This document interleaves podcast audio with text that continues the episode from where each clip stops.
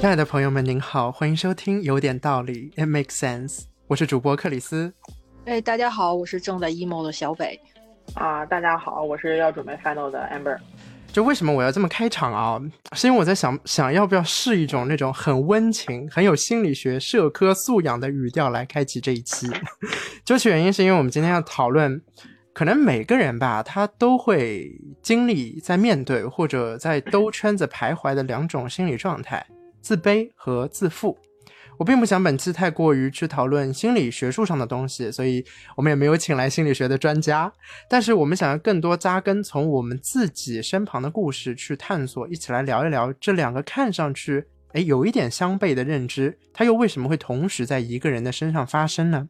刚刚呃，其实小北在自我介绍的时候已经说到了，就是有点小 emo。啊，emo 这个 emotional 这个感觉啊，现在其实特别流行。那为什么这个深夜的 emo 时刻，它会常常的被我们提及？而且更多的时候，可能跟某一个音乐 A P P 有关。就是我们在看这个 A P P 的某些歌曲下面的评论的时候，就会唤起自己内心的悸动。不管说是啊，对于自己过去的某一段感情，对于自己的生活经历，对于自己的人生，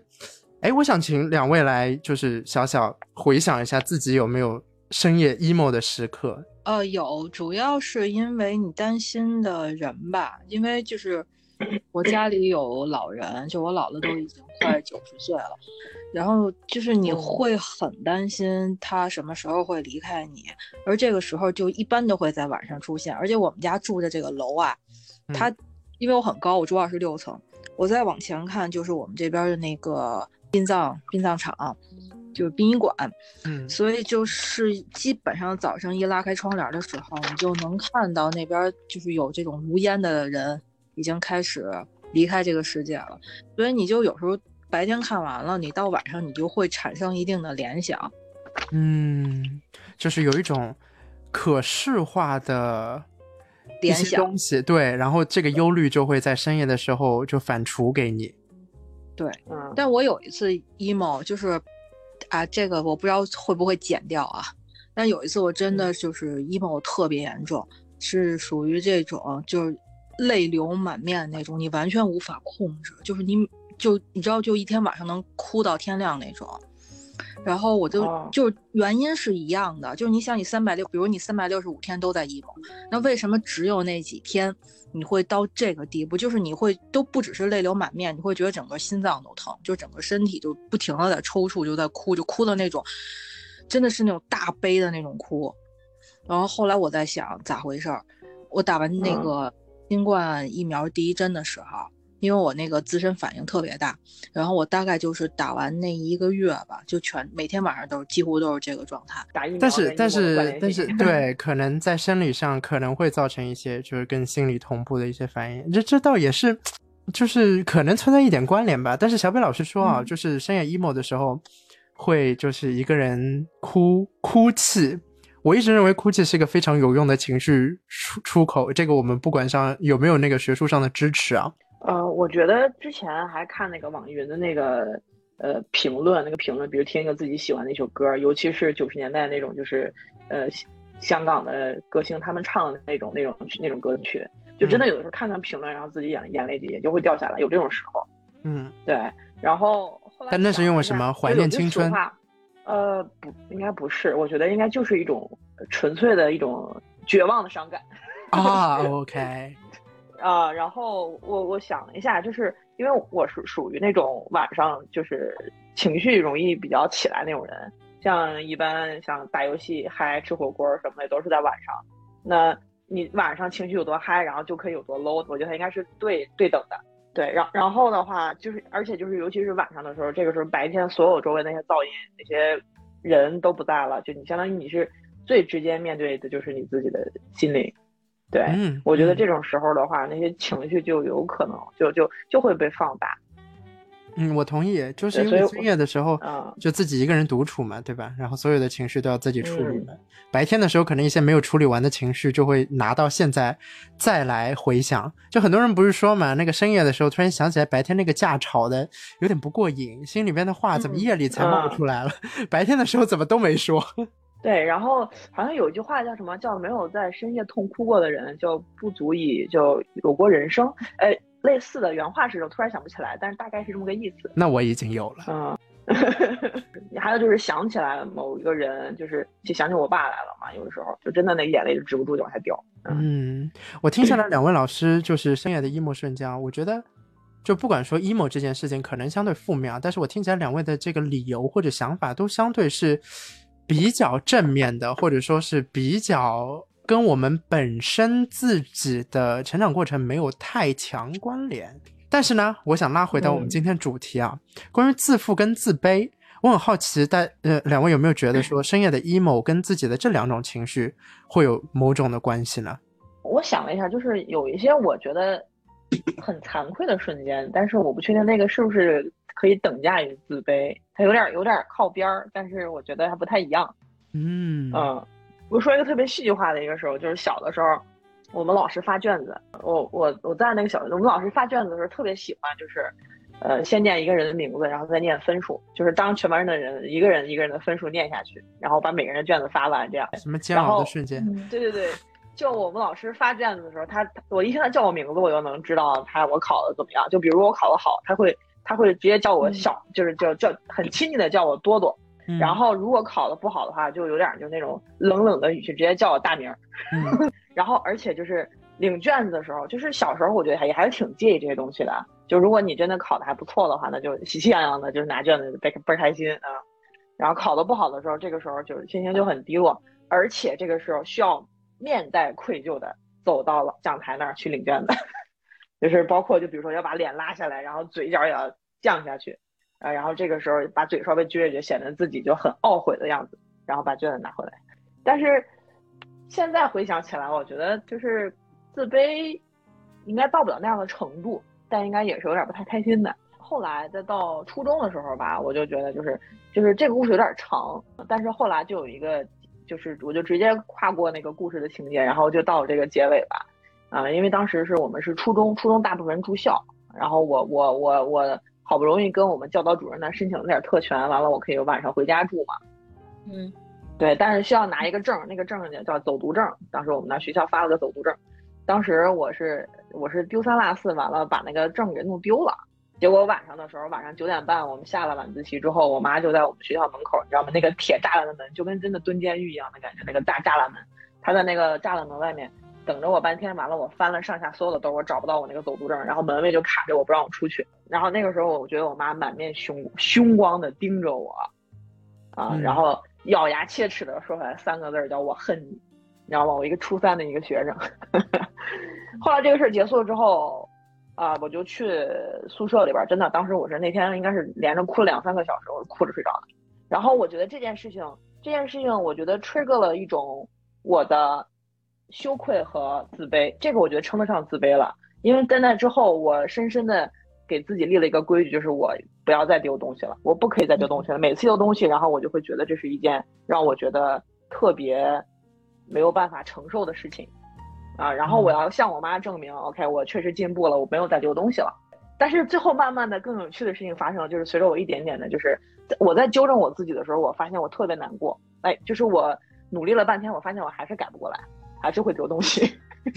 后来，后来，后来，在想多了之后，会发现，其实他当时隔着那个铁门对我说“我恨你”的时候，我觉得应该是他自己的自卑的情绪，然后投射到我身上。他把他用这种发泄的方式，让他自己得到内心的一个平和，但是相当于是把我踹到悬崖里去了。对，就你，你有没有觉得小时候就特别容易发生这种类似于自卑，就是？总是怕自己做错事，其实你并没有做错什么。然后即即便你做错了，你还是会归结到是自己的问题。对，就特别容易被触发愧疚感。我觉得应该愧疚感会更好一点。对，因为我小时候也是，就是之前就是有读那个《哈利波特》，然后里边他有说过他在那个分院的时候，然后哈利就想起他。体育课的时候，因为大家都不喜欢他嘛，然后就很少被人提到，最后只剩他自己。就是我读到那个时候，那那段的时候，我就特别有感触，因为我小时候就是上小学，因为自己也有有点胖，然后跑跑步也不太好，就每次他不老爱有那个四乘四接力嘛，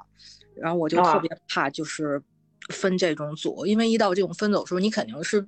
最后被。那个剩下的人，其实你并没有做错什么，也不一定代表说他们选了你你就会输，但是当时你就会觉得你好像对不起全世界一样，然后你就特别的啊站在。后边呀，包括大家都很兴奋的时候，然后你就一个人，好像就是漠不呃装的还特别那个，好像漠不关心，就是无所谓选不选我，其实心里就早已经把自己否定到一无是处了。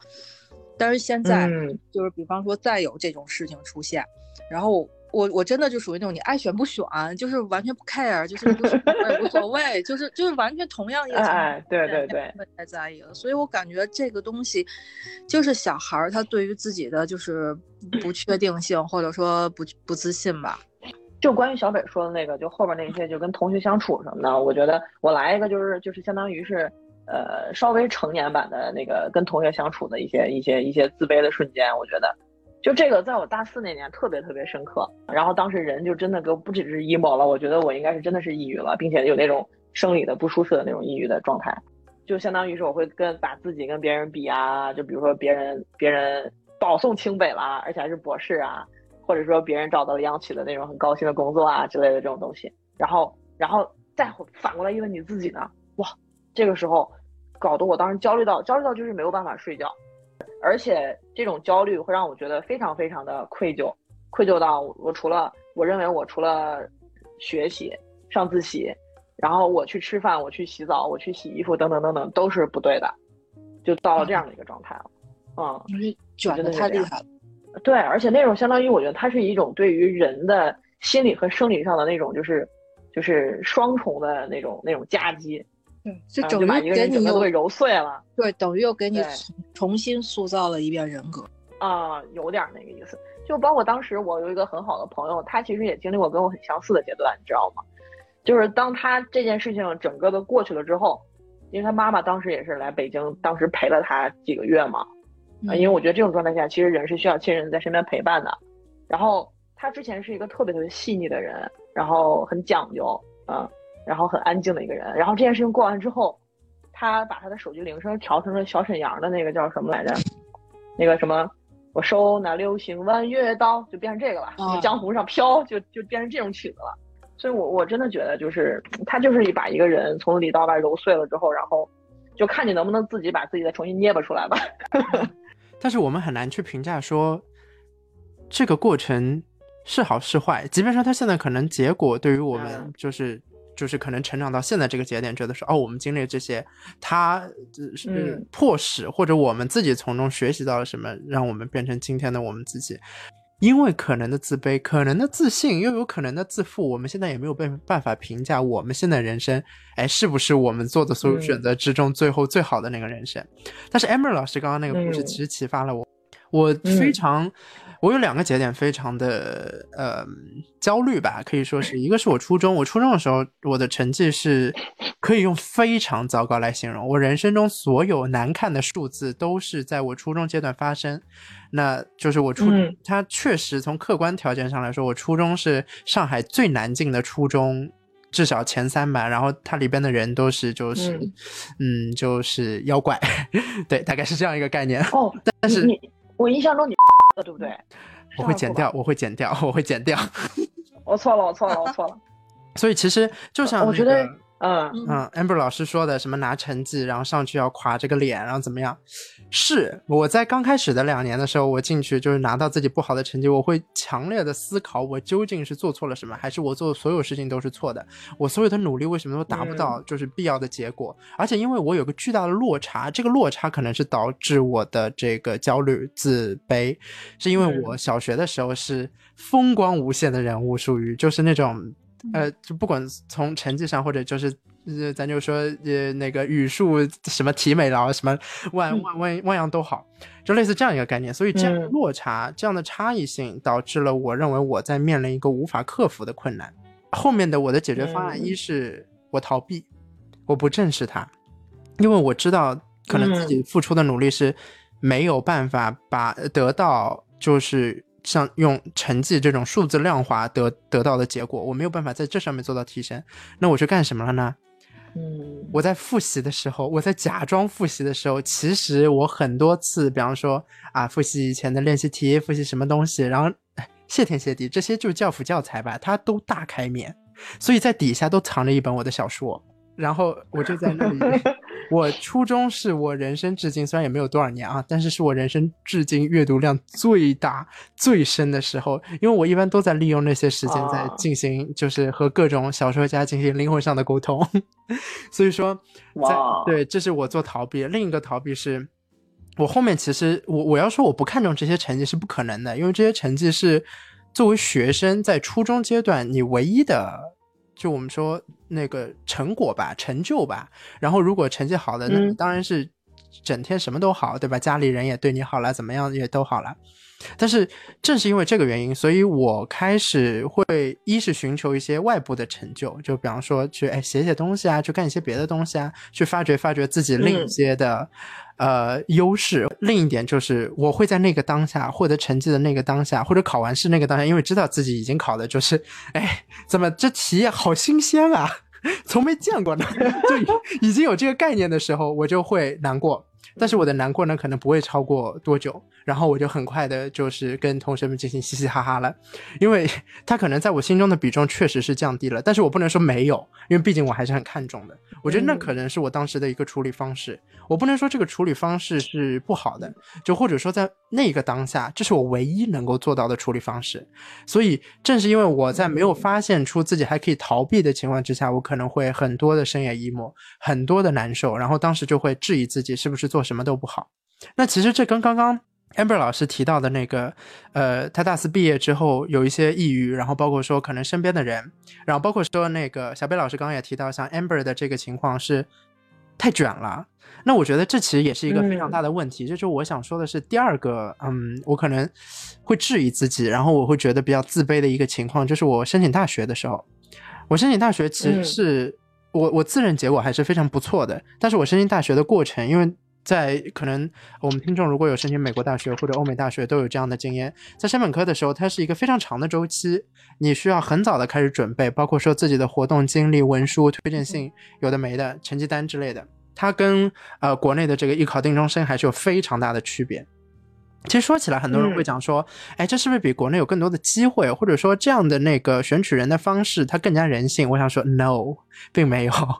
就是即便说我我会知道高考是一个非常巨大压力的事情，它的确是艺考定终身。但是像像我们申请美国大学，当然也有考试，也有一些别的东西。那它所谓的人性，可能更多的就是一些偏颇的诞生。那我想说的是，我在呃，我我不细说，但是我们申请是分轮次的，就是可以提前的。交，然后可能更早的知道你的结果，但是知道结果之后，就是你跟这个学校可能已经绑定了，类似这样的几个轮次，然后最后还有个正常的申请轮。那正常申请轮的时候，你的优势肯定不如预先申请的那些人。我在预先的轮次，一个是可以绑定的预先，跟不绑定的预先轮次，我一个大学的 offer 都没有收到，所以我在那个当下，那大概三四个月里边，我是非常非常焦虑，我甚至怀疑自己是不是就是要去读什么技校。是不是要？其实，其实现在想来，这完全是无稽之谈，就是完全没有这个必要去思考这个。甚至我会有其他的路，但是我在那个当下想的是，完了，这辈子大学读不了了，没大学读了啊！以后的文凭是高中，而且美国的高中，国内的教育部不认。我在国内的文凭是初中。我在想，完了完了完了，以后出去是做美容美发呢，还是那个厨艺烹饪呢，还是那个汽车维修？后来又想自己也没这些动手的技能，人家也是学了很多年的。完了完了，后 就我在那个当下，就是每天夜里都在思考一些这个。然后刚刚刚跟那个听两位的故事，我现在就想起来，我当时其实夜里自己喃喃自语的都是差不多的话，就是我刚刚说，比方说，哎，读不上大学了，人生完蛋了，人生崩坏了，怎么会这样？就自己的人生明明就是好像之前就是。起始点也挺好的，这怎么会这样？这这种情绪会怎么说呢？纠葛我还挺长一段时间。然后我会觉得说，像像其实我这种，包括说 Amber 老师这一种，甚至是呃小北之前提到的，说自己在学校里边会觉得自己不如人的这种情绪，而且是被其他人所影响的。他所谓的卷，我认为像这种的自卑情绪，是因为我们没有及时的想到，人生是可以换赛道的。我之前有看到说，哎，为什么说国内那么卷？是因为国内可能每个人认定的自己成功的标准比较的一致。但我现在想想，其实全世界的人也差不多。你看我身边的美国同学，如果他们上不了大学，上不了本科，那他们是不是也会非常的焦虑？我觉得这也是一个很肯定的点。嗯，因因为我们认定说自己的某一些指标才能够意味着自己的成功，所以我们才会因为自己可能没有达到，或者自己距离这个达到的需要付出的努力比别人多。一旦有了这样的差异性，我们就会产生很多自卑的情绪。那包括说我刚刚分享的这些故事，两位还有没有在别的契机下会突然、突然萌发出怀疑自己的时刻呢？有，但就就我这可能有点矫情啊。嗯，没事啊，就是我我之前在一个剧组剧组里头，因为我我跟那个制片人很熟，就说白了就是安进去玩的，然后还能拿笔钱。当然多多少少也会干点皮毛的事儿啊，就做一些制片什么的，但不会说像。就真正，因为剧组基本上是那个七乘二十四小时在工作嘛，但不会像他那么的那个那个，就是非常累。就有一次我们正好赶上是中秋节，那个时候大家都还在工作，然后我就跟其他制片人在，当时好像是一个奔驰的 ES-UV，估计怎么也得不说一百万也得七八十万吧，然后坐在里头，因为那车是停在那儿的，我们也打着火在那儿取暖。然后我们就聊啊聊去哪玩啊，然后吃海鲜啊，巴拉巴拉一堆的。就这个时候，我就是无意间我就看见那个窗外，就车窗外就有那个剧组那个饭，不是一一桶一桶的吗？其实已经放了很久了，应该已经凉了。然后几个小孩儿去厂工，可能刚忙完就出来吃饭。那个时候也也没有有人给他们热，而且当时我们拍戏那个。块儿是北方的一个海边，其实，在中秋节已经是比较冷的时候了。他们就蹲在地上，然后哆哆嗦嗦的吃的那个那个冷饭。然后我当时就觉得有点儿，反正就是我不知道这个情绪是不是叫自卑，可也可能就像我刚才说的，这个更多的是矫情吧。我就觉得这个人和人的差距，或者说这个阶级的差异，就是差的有点太多了。虽然说我不说要求。一定要公平，但是我们拿着比较高的工资，然后在一个特别相对比较好的环境里边跟那得玩儿、谈天、聊天，跟那看着，然后剩下那帮人就非常辛苦的在外边这样子吃饭。我觉得哪怕当时你给人家搭一个棚子，或者是说，呃，给他热一热，但是我我我觉得可能对于剧组来讲也很难做到这一点啊。可是当时看到那儿，你就会觉得心理上特别的惭愧。会觉得生之不武，就是我不知道有多少人会有我这种感觉。所以说，其实，呃，会怀疑自己的某些契机，其实它可能是一个很小的动机，然后在我们心里就会慢慢的萌芽长大。那更多的时候，我觉得，包括说像我之前分享的是我们与他人的差异性，或者说我们认为说自己认知到那个更大的理想之间的有些差异、有些差距，是我们可能光靠努力或者短期的努力是达不到的。或者说它实在是太遥不可及了，但是这个遥不可及呢，可能身边人又会给你一些舆论的压力，然后包括说，像像那个小北刚刚分享的一个，看到他人的遭遇的时候，你会觉得自己是不是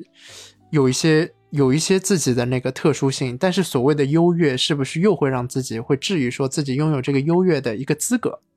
我觉得，我觉得像这么多我们不同的情绪啊，对于这个自卑跟自负的分析，我们可以更深入的去探讨一下。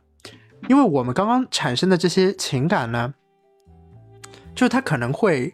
呃，因为因为因为我们刚刚分享的这些节点而发生，而我们都会去很多听听到很多人说啊，这个自卑跟自负是两一种两种极端，它应该是一种相悖的感觉，因为听起来它就是两种不同的那种氛围下会发生的事情。那为什么会并存在同一个人身上？你们有自己看法吗？嗯，是有的，因为我最近真的有碰上过好多这样的人，就是我我开始就是看到了一个女孩，就每次你知道吗？就进到教室里头，第一眼你看到的都不是老师，就是他，因为他穿的很符合这节课的音乐，就是因为这是跳舞人会知道，跳 hiphop 可能衣服会比较肥，跳爵士呢可能会比如裤子比较肥，上衣比较短。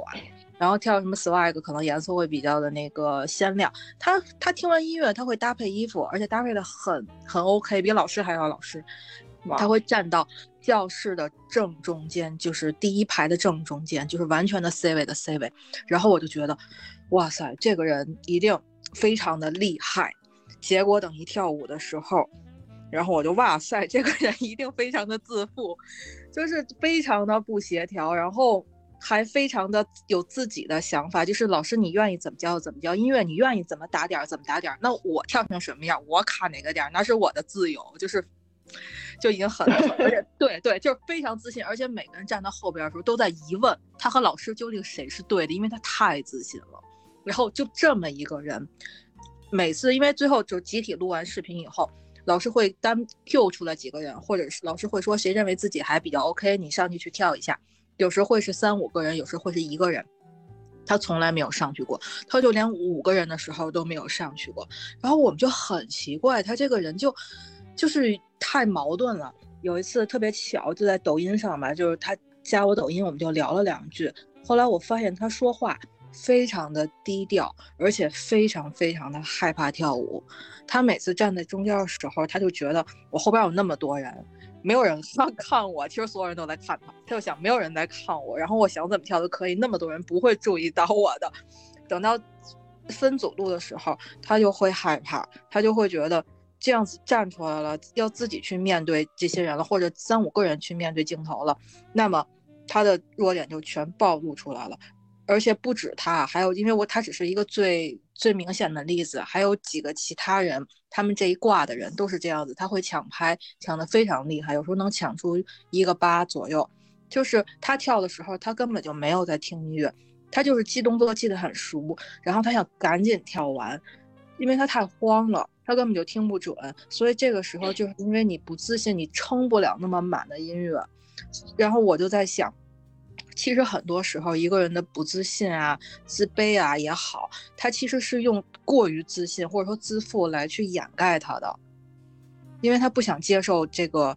失败，他才去无限的放大自己的呃能力，然后去告诉自己也好，告诉别人也好，说我我我没有在失败，其实就是就是咱们说的自负嘛，可能在某一个方面上来讲。然后反而就是会造成你会觉得一个人身上会有两个极端，嗯，就是他利用一些边缘的因素，比方说自己穿着打扮啊之类的，对对，来来觉得对他学的学的时候站在前边，然后他他觉得他是没有问题的，但是其实就是就是有些时候我们打所谓的退堂鼓嘛，就是他这个情况，就真正到了该他自己的时候，没有老师带着他，也没有周围那么多人掩护他的时候。他就开始打退堂鼓了。其实他不打退堂鼓，他应该是可以跳下来的。但是打了退堂鼓就开始了。有有，我我其实因为你这个案例啊，我想到一个可能不是那么强关联，但是也是我其实挺好奇的一个问题：你们觉不觉得炫耀的人也是一种在自卑的表现呢？有一方面哦，有对有句俗话说得好，就越缺什么就越现什么，对。但是你也不能排除。有的人他真的是很自信，所以才想给人秀。嗯，因为我我我为什么这么说啊？因为我我要想这个怎么讲？有一位名作家，呃，也是以前的一位青年作家，然后他呢后来呢进入了导演圈，也导了几部片子啊。那个片子呢也是轰动一时啊，也是他自己的同名小说改编的片子。就我为了不点出名字来，我很努力啊。那我觉得你们知是谁了。那名作家呢，喜欢一些非常非常贵气的画面，非常非常漂亮靓丽的人，呃，和一些非常非常用钱堆出来的场景。然后，呃，后来的很多采访里边会去分析说，他以前的家庭背景啊、出身啊，是啊，可能相对跟他现在光鲜亮丽的生活是有极大差距的。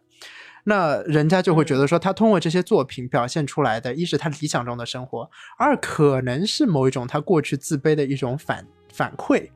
就这是一些人的论据。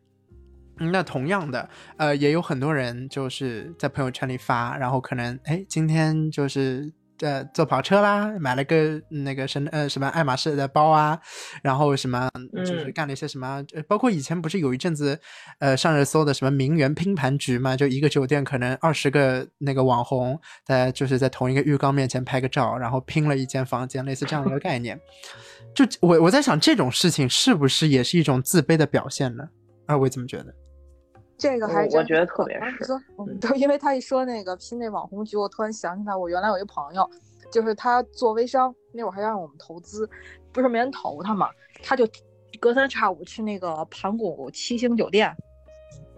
嗯，这就一次没听过，就在北京嘛，全中国唯一一个七星的酒店，嗯，对，好像是七星还是五星，我忘了，反正就是盘古大观旁边那块儿有一自助餐，他就隔三差五上那吃自助餐去，然后在那儿能碰到一些。反正网上有人说在那碰上马云啊，他应该没碰上。但是因为我对这点独角兽公司的那个老总不是，就是就是有点面生。反正他照了几个人，然后那意思好像是哪哪哪家公司什么什么 CEO 啊之类的。然后照完了，他就用这个去找人去融资去嘛。所以我就觉得，就是可能这是他们的一种手段，就是甭管是营生啊还是干嘛。而且他其实他自己本身那个厂子，因为他是做面膜的，就是微商不是都是做面膜，不是做面膜，他其实没有什么太多的科技含量或者资本。他要是不用别人的这个荣光去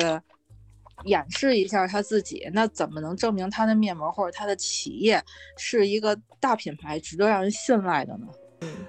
不，我觉得我觉得这个还是就是商业上还是很多人这样干的，就是如果真的是。那个白手起家的话，还确实，你你像马云都是白手起家的时候，不是去什么西湖边练英语吗？我觉得，嗯，也不是，就是，嗯，可能创业者是要这样的冲劲吧。我们只能说，但是，但是，我觉得，就不可否认的是，我想，我想，小北应该也认同，说某种程度上，其实特别爱炫耀的人，特别表现出自己很骄傲的人。嗯，或者说是，尤其是在朋友圈啊这种，就是对外能够表达自己，呃，不管说是外貌、情感、内容叙述的一些平台跟方式里边表达，它会相对可能是一种自卑的外露，因为在那个。田馥甄的经典金曲，你就不要想起我中曾经唱过，我能有多骄傲，不堪一不堪一击，好不好？就 我就觉得，就是有很多，就是我们可能表面上构造出来的东西，包括说小北老师之前分享到，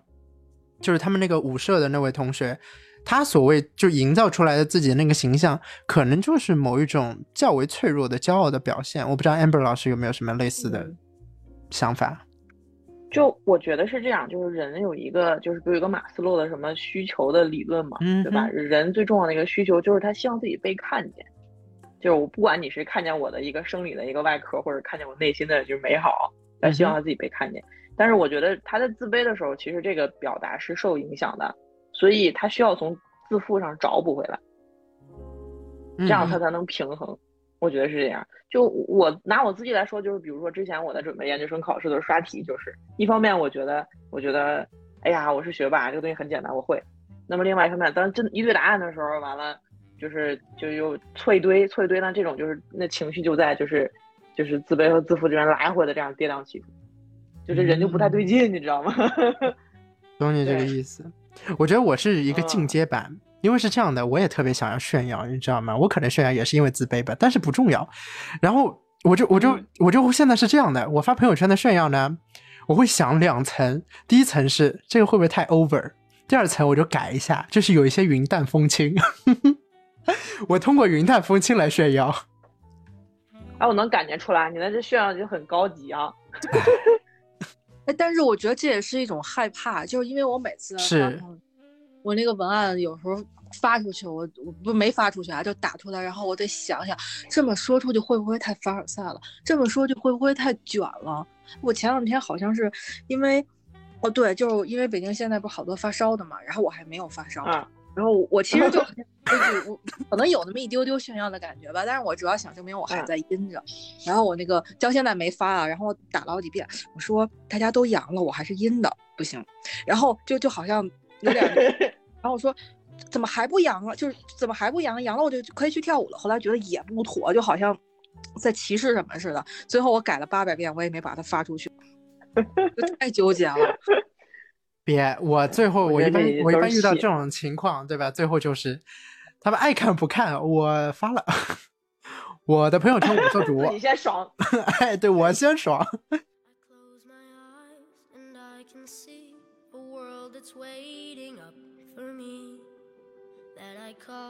My own. Through the dark,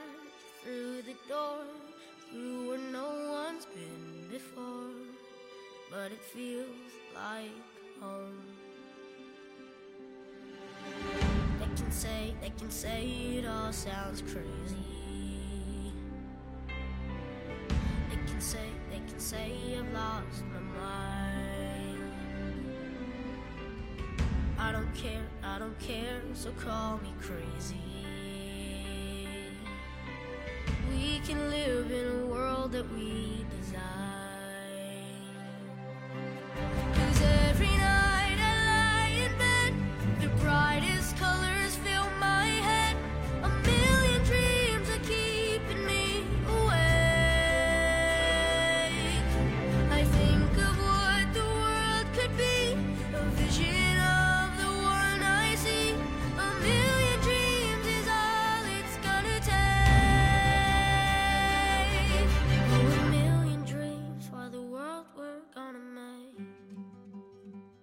呃，那我们聊了这些啊，聊了一些可能就是非常具象化的一些嗯自卑自负的心理，包括说就像我们刚刚表达的，在朋友圈啊，或者说是一些公众平台上面表达自己的情绪，但这些情绪我们是赋予它价值的，就我们会觉得这个情绪嗯表达出去，我们是希望得到其他人对于我们的某一些关注，或者这个照射灯能够是投影投射到我们自己身上的。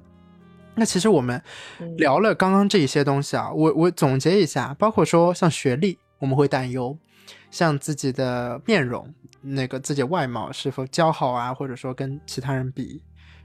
呃，包括说自己家境，我们不说是原生家庭的问题，我们只说，比方说家里有钱没钱，然后可能自己就是出生在大城市、小城市，类似这种家境的情况，甚至是自己某一些技能，就比方说啊。呃，呃我我会发现，哎，我有很多同学，他们写歌都写得非常好，但他们都不是音乐专业的。那像这这个时候，我们就有一些比较了啊，包括说我们自己的思维的想法，就是这个可能是比较内化的，就我们对于某一件事情共同的一个认知，这个逻辑就是思维方式，在这些事情上面，可能因为我们跟不同人的差异，或者我们自己跟过去的自己的差异性，导致我们也会拥有一些不同程度的自负和自卑。哎，我想请问一下，嗯就是在这样的问题上面，我们到底在思考一些什么？小北，嗯，我是觉得我们在思考的还是说自己的位置，就是还嗯是出发点还是属于自己。就举一个例子吧，就是因为之前一直想说也没有说，就是呃学历问题。嗯因嗯为我其实就跟你之前差不多，小学、初中、高中就是不是重点吧，就是也是别人家，就是别人就家长老师说的别人家的孩子。嗯结果到了嗯中的时，对，到了高中的时候，其实也加上自己贪玩儿，然后也加上自己当时，因为我们家人从来是不管我的，然后我当时就是也是有点傻。那会儿我们还有文理分班呢，当时我们就都打篮球嘛，结果我打篮球的那帮兄弟都去学理了，而且当时学校是多方面原因，就一直在说学理的有出路，学文的除了考公务员，那会儿考公务员还没啥人考，就是不是特别吃香的一个事儿，就说除了考公务员就没啥出路。然后我当时吧就想着，呃，报一个第一专业是那个，呃，考古，然后第二专业就是想报一个那个兽医，结果老师就找我说，那个考古是文科的，你报不了。我我当时想着，那那起码你有个考古化学分析，它不就是理科了吗？然后老师就说，就我也不知道为啥，反正就就说你考不了。然后说兽医是给猪打针的，然后也不让我考。就我我当时就觉得，那学啥呀？然后我就报了一广告，就说那个当时特别傻，报了一广告，然后人家说要考美术，我一想完了，考美术我没学过，我不会，我就没考，我也没我也没又把这专业给 pass 掉了。最后都该报专业了，我就把我同桌的那个专业抄了一个，抄了一个什么自动化，我都不知道那玩意儿是个啥。结果我考的就是这专业，就相当于成绩也不是很好，因为我本身是适合学文的。去学理了，然后那个考的专业也不是我最想学的东西。然后当时最讽刺的还是我一个朋友，也是一点美术都没学的，他就去考那个广告那个专业了。后来他回来告诉我说，那只是说因为当时第一年是好多学校刚开广告学，它只是一个简单的美术测试，并不是我想象中的那种，就是跟考清华美院似的画的人必须得惟妙惟肖的那种。而且你考了之后就给能给你加的分还加挺挺挺合适的这么一个分儿，就等于多重打击吧。然后又就上了北京一个也不太就不提学校名了，好像对那学校不太尊敬，然后不是特别好的一个学校。然后那个时候我在那学校里头就跟疯了一样，就每天都学习，早上五六就六点多。七点多起床吧，然后我我就学，然后一直学到晚上九点多十点多，然后每年都拿奖学金。就是你没有啥特别多的娱乐，你就觉得除了呃正常的沟通娱乐以外，你没事干的时候就是学习。我当时我跟你讲坐高数和那个书店模电，我就跟疯了一样，拿那当当推理题玩儿。然后那会儿高数考了九十六分，满分一百分。就是就已经到了近乎变态的这么一个阶段了，然后等到大学毕业的时候，所有人都去找工作，我不找，然后我就跟老师说我要去做最难的毕设，然后当时我们最难毕设是研究机器人儿，然后我就去研究机器人去了，然后研究完机器人也毕业了，人家又开始上上班了，然后我说我不行，我不上班，我觉得我学历太低了，我不想教一本科，我要就是那个留学。然后后来那个也是因为一些阴阴差阳错吧，就没留学成。然后我就去上一个就是同等学历的研究生，然后研究研究生也毕业了，然后又该上班了吧，也不行。那我还得去学，我觉得英语不好，OK 学英语；我觉得我美术不好，OK 学美术；我觉得什么不好学美术，就学什么，就就就这么反反复复学了好多年。然后你就会发现我在干嘛？就是我当时就就在问问我自己，我学这么多东西在干嘛？我我。当时还没有卷啊，也没有，你也没有想跟任何人卷，你就可能想卷的是你自己。就是我我我到我我到直，其实直到现在我才慢慢的看明白，我当时是为了什么，就是因为我对我最初的那个，就是回到最开始那个高考选择的那一点，我觉得我错过了，因为你人生中可能只能高考那么一次或者那间段可以考，你只能去选那么一次文理分班，你只能去选那么一几就可选的那么一两次去选专业，你错过了你人生最就是。就是唯一的这么几次机会，然后你就后边拼命用不同的选择，拼命用不同的东西去找补这些东西。所以我是，就是回到这个问题，就是我的思维其实争夺的那些东西，就是在弥补，需要一些代偿。我觉得是的，嗯。我我我觉得，嗯，好，我不觉得了，amber 老师来吧。我觉得他他说的这种特别特别有那种，就是就是代入感。嗯，因为我以前就是就是，但是我觉得我从小的时候，这个时候觉得想要的是别人的关注和认可吧，就尤其是我妈的认可，或者是夸奖。然后到后来到现在吧，到现在我觉得这件事情这件事情不重要。哦，我觉得在这个这个过程当中，其实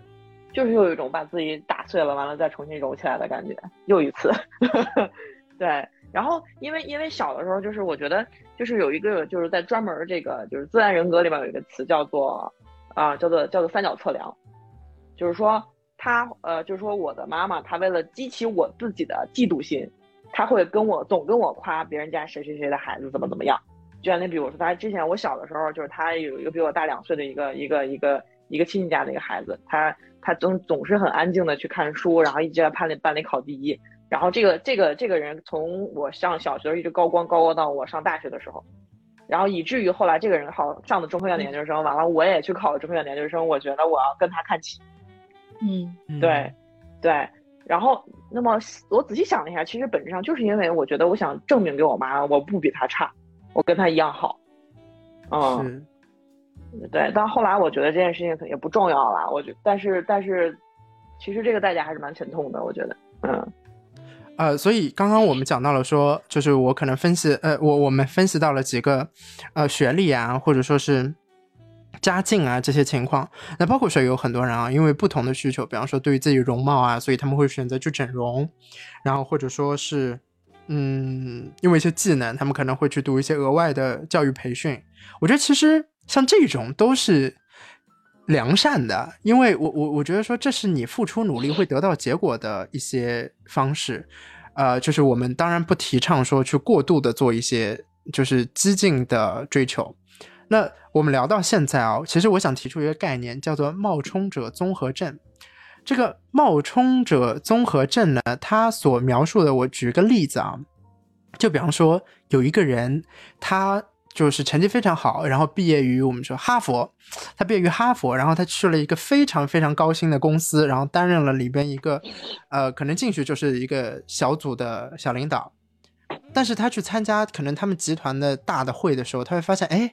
就是我好像有点跟不上大家的思维。我觉得我周围的人他们的思维都非常的就是跳跃，我听不懂他们在说什么，我是不是掉队了？所以我又会认知到，哎，我在如此高压的这个工作状态下，其实我表现的非常不好。我到底配不配得上现在拿的这份高薪？我配不配得上我现在的社会资源跟这个这个所谓的社会声望？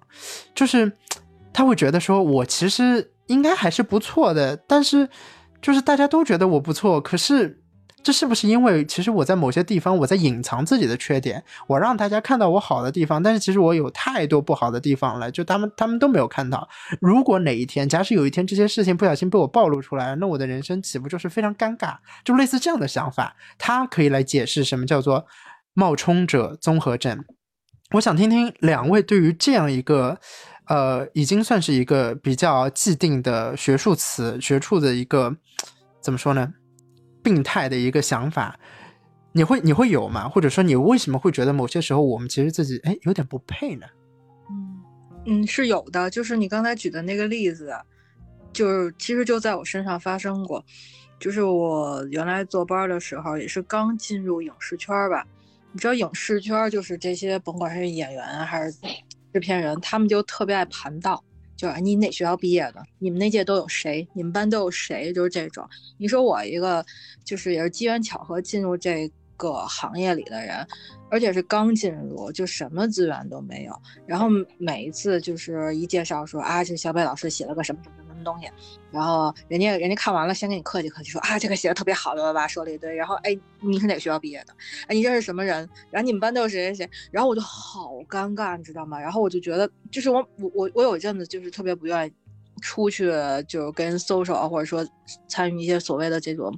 呃创投会什么的，就是因为他们总在盘这些事情，然后我每次都超级烦这个东西。然后我们当然我除了烦以外，我也就是在自己在想，我就当时我。真的，我最大的一个想法，这个这行业，是不是你不是本专业的，是不是没有人，你根本就不可能做下去。然后就因为当时是在公司上班嘛，就然后就是，呃，因为也是因为有他们带，他认识好多人嘛，他就会慢慢引荐，然后慢慢你就会觉得自己身边资源多起来了，然后再出去你就。就是随着资源增多，你心里就特别有底气，慢慢的就是也不怕这些了。后来慢慢的，周围什么中戏啊、北影的、上戏啊这些人也也认识的多一些之后，然后就就就是改变了刚才所谓这个这个冒充者综合症，就是没有这个再怀疑自己了。结果后来从那个公司离职了以后，然后跟着呃一个制片人再到处走，然后他又认识，因为他认识导演会大一点，比如像郭帆、郭导啊他们这些，嗯嗯，然后。然后包括就是就是黄渤老师他们，他就认识会大一点。然后他们接触的人又是一个新的层次了，就已经不是你认识的呃某某届谁谁谁毕业了，就是那些人在他们眼里就不是一个层级了。然后你这个综合症你又回来了，然后你又开始焦虑，你就又开始怀疑说你你做的这些东西到底是？然后你在他们那里就感觉人家都不想，都别说跟你说话了，人家根本就不想就是 care 你，根根本就不想理你，就这个会你最好就不要参与，就是这种感觉。然后。甚至会到什么地步？然后你写完的东西，因为到他们那层级，他他们就是，就是不会，就包括他们的就是这种项目的工作人员，他们就是可能时间会比较紧吧，不会上来先跟你寒暄啊，你这个怎么样怎么样怎么样，上来就会讲，咱们现在讨论一下这个问题是什么，就很一针见血。然后你就发现你所有东西都是负面的，然后你你觉得你无论再怎么努力，你都不可能达到他们那境界。然后，尤其是这种这种创作这种东西。他们只是会跟你说一个很大的概念，然后你要从这些概念里里边去提取一个东西，然后把并且把它按照制作结构整理出来，然后再反馈给人家。其实这是一个非常难的东西，因为你不可能保证你想的东西跟别人想的东西就是一个东西，所以会经历反反复复的这种修改。然后你你就觉得自己真的就是一文不值，你觉得你天生选这个行业就是错误的。然后这这事儿怎么过去的？直到有一天，我作为甲方的时候。然后我看到了，当时是那个那个那个编剧，反正也写过一些剧，他他当时一集已经拿到了八万块钱，其实不是很低的一个数目了。然后当他把他的东西提给我的时候，我们也这么去卡他的时候，我才意识到，其实是在你做这个行业这是一个常态。就无论说你是一个刚进入行业的，还是说你，当然咱们要是做到了像汪海林老师那种的就算了啊，咱不说这么高，呃，中间层级的，它是一个很正常的这么一件事情，不在乎于你有多少资源，你有多少的就是行行业这个呃一般的经历，然后那时候就明白了，所以这就是我想说的。但是其实小北老师刚刚讲的这个呃问题，我觉得确实是应该在不同的行业里边，它都会展现出来。就是比方说，你可能刚进入这个这个职场，或者说刚进入这个行业之后，然后这个行业的潜规则和它的游戏规则实在是有一些。呃，在一开始可能没有办法摸清头脑，或者说对你来说是一个巨大的文化冲击。在那样的情况下，可能我们会有非常多的冒充者综合症，尤其是可能我们之前觉得哎自己还挺了不起的，然后瞬间的那个差异性会扑扑到我们的面前。那 Amber 呢？哦，我觉得我的这个状态其实原来挺严重的，就体现在就不管是邻居啊，还是因为一直学习还可以。不管是邻居啊，还是周围同学夸我的时候，我是从来都不会相信的。还有包括啊啊，对，从来不相信，从来不相信啊。然后后来工作的时候也，工作的时候好像没被夸过啊，就就就一直就被就被各种打压，就这么个状态。嗯，打，但是别人说我哪哪不对的时候，我是深信不疑，并且勇于改正的。然后那种讨好型人格，就这种人格，最后它其实就会导致一种问题，就是你是内在是不自洽的。嗯。就是一方面，就是你要去讨好别人，但这个时候其实你内心里面是不乐意的，是委屈自己的、委曲求全的一个状态。对的，对。然后呢，这种情况我就会反噬。嗯啊，就反噬就是有，比如说有的时候给我惹急眼了，就现在公在公司里面就直接骂完那个人事，完了我就离职了。之前在一个公司里面，对，就真的是在群里面就开始骂他，就干过这种事情。就就是反这事我也干得出。不是一个很好的，对，这不是很好的一个状态，这是反噬。啊，对，但是但是我觉得这种状态的话，后来也是呃，我觉得大概进行了好长时间的这种就是心理咨询的这种这种疗愈吧，嗯。啊，然后现在才到了一个我觉得里外比较合一的一个状态，因为你像包括呃，包括我们家小伙伴也经常会这样鼓励我，因为以前在我耳边就是不停会有人说你哪哪不对哪哪不对，久而久之就哪怕你是对，你也会觉得自己不对。嗯，对，就是，但是现在的状态就是，就是有一个人总在耳边跟你说，哎，你做的很不错，你很好。时间长了之后，我可能就真的会相信我做的挺好，就哪怕确实我有的时候事儿干的跟个是跟坨屎一样，然后也觉得自己挺好。但是我觉得站在人生的尺度来讲，这种好或者是坏，没有那么重要。就是，但他他他让我达到了一种就是比较自洽的一个状态，比较舒适，一种平衡。嗯。啊，对的，就是你不不再不再用别人的那个尺度，然后再去丈量你自己，再去 PUA 你自己，嗯，啊，而是让自己呃，对一个比较舒适的释放的这么一个状态，啊，我觉得这个时候是在三十岁以后慢慢才有的，啊，之前我觉得很长段时间都是在这样这种苦苦的挣扎里面，啊，我觉得就是外在情况如果太过艰巨的话，我们确实会就是慢慢慢慢通过自己经验啊，构建出一套。可能说自己认可的评价体系，或者换句话说，就是，嗯，我们获取知识，呃，不是获取这个信息的方式有更多的过滤了，就是这是我觉得可能说是像 Amber 老师就可能经历了很多事情之后创造构建出来的，嗯，嗯，我是觉得，对，我是觉得从 Amber 刚才讲这个案例，以及说这个冒充种。冒充者综合症，它是不是会有一个年龄的阀值啊？因为刚才在谈的时候，我就在反思我自己，包括我周围的人。你看，就是二十多岁，或者是说他研究生或博士刚毕业，就是还没有经历到另一个阶段的这帮人，他给自己设定了一个非常高的目标，然后他照这个目标去努力。当然，这是一个我们值得鼓励的事情。但是这个时候就特别容易发生这个事情，因为你是在一个爬坡阶段。你有一个非常遥远的梦想，或者是说需要实现的事事情，但一旦你趋于平稳了，就是我哎，我人生差不多也就这样了，或者说我职位已经稳定了，然后我再有梦想，除了一夜暴富也这种不切实际的，其他的可能就是呃该得到的，可能照现在这个步骤一一步一步走，也也可以 OK 的得到，你慢慢就没有这个怀疑自己的这个情况了。是有一种说法说，这个冒充者综合症的起源是因为在很多天才少年身上发现出来了这样一个问题，因为他们可能过早的接触了太多对他们过高的评价，随后展现出来一些可能异于常人的才能或者天赋。就这听起来是一种就是上天给他的祝福啊，但其实对于很多像这种。一一一小时候就迸发出这种才能的人，其实对他们也是一种诅咒。所以说他们在内心的成长过程中，因为其实他们成长并不是一个具有异于常人的这种这成熟或者怎么样，所以说对于他们来说，这就是一个巨大的负担。那除此之外，呃，可能跟年龄没有什么太大关系的是，有一些极度苛刻的完美主义者。他会在可能呃年纪比较大以后还会有这样的一个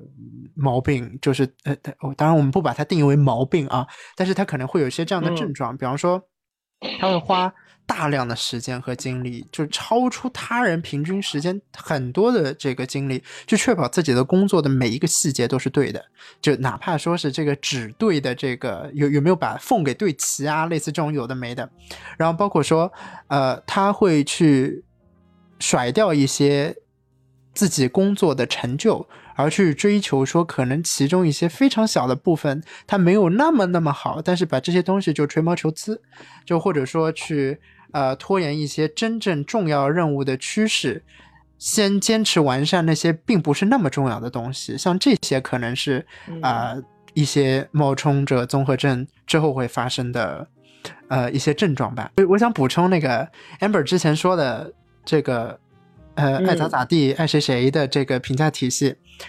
呃，我觉得可能可能是我还需要更多的这个成长经验啊。我在我们的一个 seminar，一个 seminar，我们研究的是那个呃 small group behavioral 的 dynamics，是研究那个小组小组行为的一个动力的一个的研讨会上面，然后我们其实是分成了那个小组讨论。所以我们先要认知到彼此的情况，因为我们是一个应用的课程。我们先要认知到彼此的情况。随后我在介绍我自己的时候，我说：“你们如果要给我任何反馈，请只说好话。就是不好的东西呢，你就是没有必要来跟我讲啊。我这个反正我也不听，就是你们不如先别说。其实这换句话说，其实不是我不听，就我听到可能对于我内心打击还是挺大的，所以算了，别跟我讲了。对，我觉得。就可能是因为我还更更加需要一点时间来来就是平衡自己的这个想法和自己的认知啊，所接受到的信息，我没有办法更好的把它完全的处理进我自己的那个对我自己的评价体体系里边，所以说我可能哎还需要一点时间来 process，就是自己有没有这个冒充者综合症。但我觉得其实嗯还是要看节点吧，就像小北老师说的。但我们讲到了这个冒充者节点，其实呃不不是冒充者节点，OK 重新讲。我们讲到这个冒充者综合症，在呃刚刚我们讨论这么多的东西里边，我们都说到了和自己理想的差距，或者说跟别人评价中的差距，而这个差距会导致我们往更理想化的自己去努力。努力这个词成为了一个关键词，我捕捉到，不管是在自负还是自卑当中，我都发现我们在很强求自己能不能通过改变。通过努力去做到一些东西，那努力它一定会成功吗？我觉得这个问题还挺关键的。就因为我们默认现状是不好的，或者说值得改变的，所以为了去改变这个我们现在认定的现状，我们只能够通过无限量的努力吗？我觉得努力不一定会成功，但是你不努力啊，但是你努力不一定会后悔了。就是我。我就不说自己这个例子了，我是最给我感触最深的吧，就是我大概当时在一个游戏公司，有有那么几个实习生，其中有一个实习生，你知道他一般实习生不就是三个月吗？他实习了得有是一年还是快两年，我想不起来，因为太久了。他就是说实话，他不太适合画画。他无论是说花钱报班也好，还是说自己努力也好，都没有达到说一个画师应该有的这么一个水平。就我的意思是说，比如说，嗯，你画画三年应该达到一个什么样的水平？他的感觉就永远都是在那个初学者或者进阶者那块儿努，就是他不。所以我当时其实有在暗示他说，你可以转向平面设计啊，或者说其他的这些，就是你不适合走这条美术的路。但是他非常的执着，他就一直在做，一直在做，直到后来我都不再画画了，然后他还在画画。那这么一个励志的故事，我们肯定希望听到结尾是说啊，他成为哪怕不说大师哈，他成为了一个、呃，就这样怎么职业的插画师或者职业的这个原画师也没有，还是就是。你知道这个人生吧？他有一个特别可怕的东西，就叫做天赋。那有的人他天赋非常高，他不需要那么努力，他也能成功。但是像刚才我讲的这个，我无论花多少钱，他无论付出多少时间，他无论你知道，对，你知道他家里是什么情况？他是叔叔还是啥？是做天然气的。然后当时是让他进他叔叔那家天然气的公司，我的妈呀！我跟你讲，当时我就觉得，如果我要是有这么一个叔，那画画，那我跟你说，我跟家把它当成一个那个爱好，好不好？对吧？我干嘛要在这儿来拼死拼活干这件事情呢？天天加班加的跟狗一样，九点都不下班，半夜才回家。那我我去当富二代不好吗？他没有，他还是在追求梦想，直到刚才我讲的那个结果，也没有做出来什么。就是，但是我我觉得他是开心的，这一点是让我觉得特别，就是触动我内心的。就也有人像组长啊，会批评他讲几个不行啊，画的不好，或者说像我这种会非常委婉的告诉他，你干干平面设计也一样是美术，他都不在意的，他就是想画画，他根本就不在意结果。所以我是觉得，这个可能是他努力的目的，就是让自己去做自己愿意的事儿，而不代表这个事儿是不是要成为别人眼里所谓的那个成功。他只要去做了，这个就是他的成功了。我觉得这个还是蛮让人觉得触动的，因为我觉得那个人他既然能坚持这么久，还是因为他这个过程是比较充实而且愉悦的。对，嗯。跟我早跑了。对，因为我是觉得像努力这个事情，我们一直认可说，非常非常多的努力终归能够达到愚公移山。可我们可能忽视的一点是，愚公的山也不是愚公移的。嗯，或者说愚公移的那座山，它不是喜马拉雅山。嗯。它山也是有一个，就比如说愚公移的，就是我们家后边那么一小山包，他花一辈子可以移走。那或者说他的子子孙孙无穷尽也，咱们也能移走它。但是，嗯，移走喜马拉雅就就有点太夸张了吧？所以这个跟自己定的目标也是有一定关联性的。是我我我我我觉得，我觉得我们可以更多的定义一下，就是我们所认知到的努力啊。就我觉得喜马拉雅山应该还不是太多人的目标，或者说可能更多人会觉得，如果自己定这样一个想法，实在是太过狂妄了。就是毕竟我觉得更多人在越来越觉得自己还是一个相对平凡的个体嘛，对吧？那其实我觉得更多我们所努力的目标是，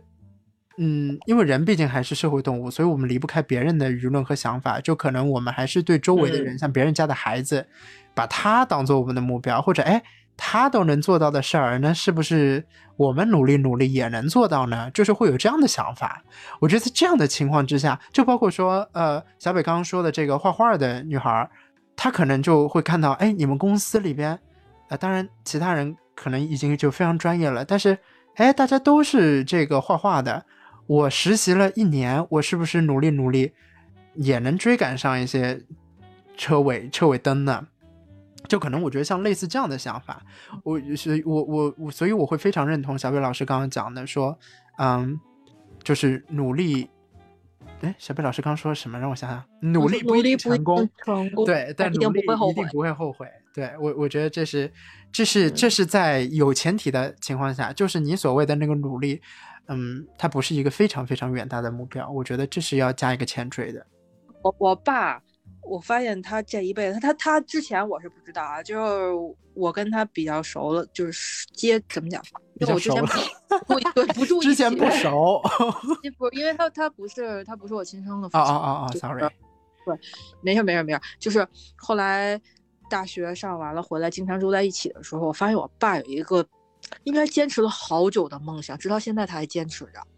就是中彩票。啊，不是没个哎，你知道你知道当时那个中国体育彩票，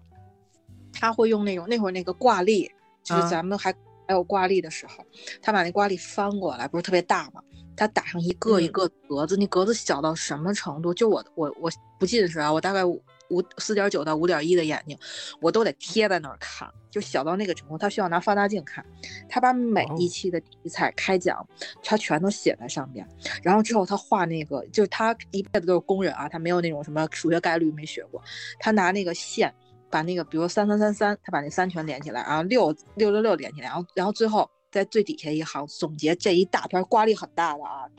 就就就真的是很大那种挂历，然后他总结三出现了几次，六出现了几次，然后通过这个他让他去买彩票去，至今为止，天哪！但他还在坚持。妈呀，这这愚公移山的精神，我真的还太太太厉害了。我觉得这过程是很愉悦的，嗯，咱不能这么说，咱嗯咱得有希望，有希望，有希望的。美国这那个二十亿的二十亿的大奖都开了呢，这 这有希望的。就我觉得，就是如果让我在上学的时候回答这个问题，我会斩钉截铁的说，努力一定会成功嗯啊，因为我觉得学习是一个你的努力跟回报就最成正比的一件事情，就是书本嘛，对吧？这个事情就很线性的，就很简单，对。但是生活的阅历累积一下，你会发现这只是万千啊、成万圈成功因素当中的很不起眼的一小个，所以，所以我只能说，在努力的过程当中，可能我是觉得非常的充足、充实而且快乐，对。但是它跟成功没有必然的联系，对。嗯而且往往你真的需要很努力去获得成功的话，那我觉得，呃，只能说你除了自己之外，也没有什么别的可以用的资源了吧？嗯，我我我其实很同意你，我我想说一个不同的故事，就是我以前主持过一嗯。场，好像我在不同的节目里面都讲过这事儿。我主持过一场嗯。疫后职业和行业变化的 变化的一个一个圆桌讨论，然后当时嗯。哎呀，当时的时候没有想到这个疫有那么长，但是对，就讨论的是疫后。然后因为考虑到现在这个就业环境非常的艰巨嘛，然后包括说很多人可能他的那个嗯，就是个人的个人的价值也没有像以前的学生那么那么被凸显吧，所以说大家其实都挺焦虑的。嗯然后当时就是我们有一位专嗯。家，人力资源的专家就说，大家必须要动用你就是三姑六婆全家人，甚至是你各种资源嗯。去找工作。没有，就是这是一个非常就这是一个非常普遍化的一个建议了，我认为说，所以说它其实更表达的是说，你此刻的努力，对你努力，而且你非常努力，大家都认为自己很努力，但是你努力不一定收获到好的结果，所以你必须要一些更加边缘，我们所谓边缘是周边，就是不是你个体，嗯但其实可能占据更大比重的所谓的东西，来支撑你去达成你的所谓的目标。那其实我我觉得我我在那个当下，其实我有一点小小的震惊。当然，我非常认同他这个说法，只是我在那个时候我就在想，这个东西需要说到这么白，也就是说明某一些其他人的帮助，某一些很大比重的运气，它都是我们走向成功的必要。当运气成为了必要，啊、我觉得这就是一件，可能就像 amber 老师刚刚说的，就是努力它不再是